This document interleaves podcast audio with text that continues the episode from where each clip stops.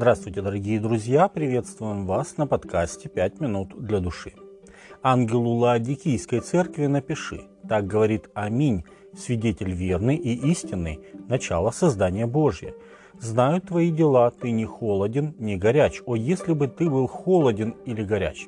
Но как ты тепл, а не горяч и не холоден, то извергну тебя из уст моих.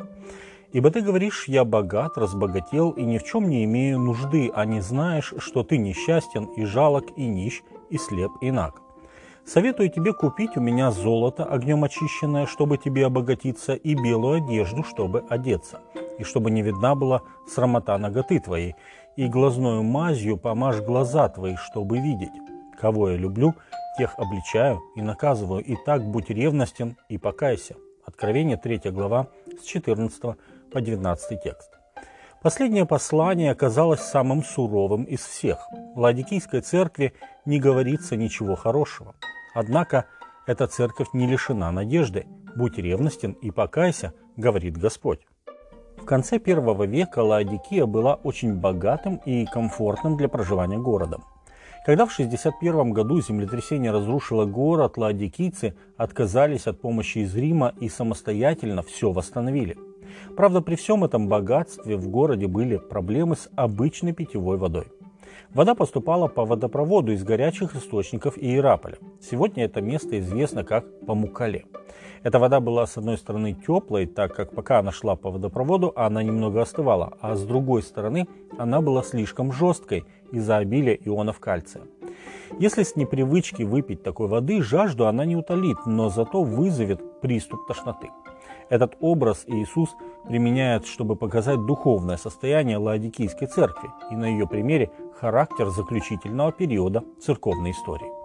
Так как ты тепл, а не горяч и не холоден, то извергну тебя из уст моих. Откровение 3.16.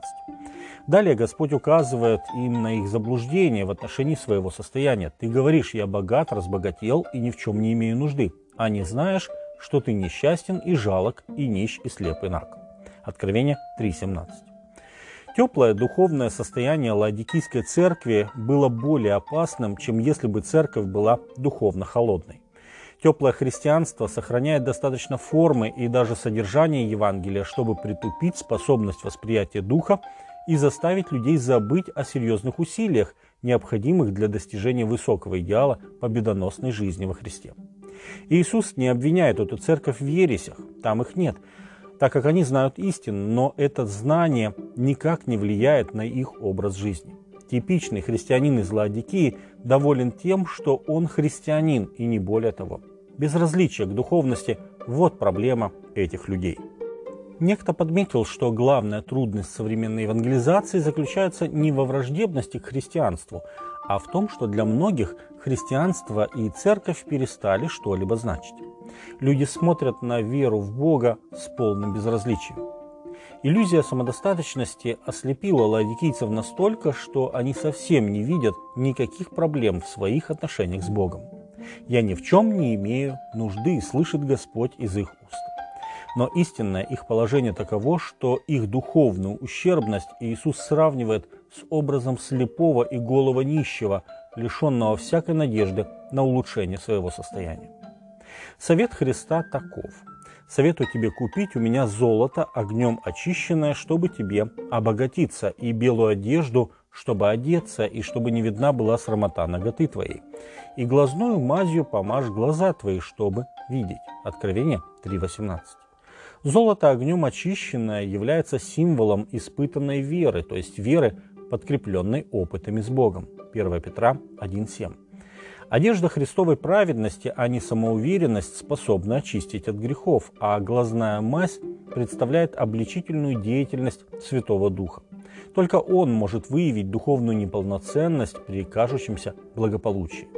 Другими словами, Иисус призывает пробудить духовное рвение и вновь пережить спасительный опыт с Богом.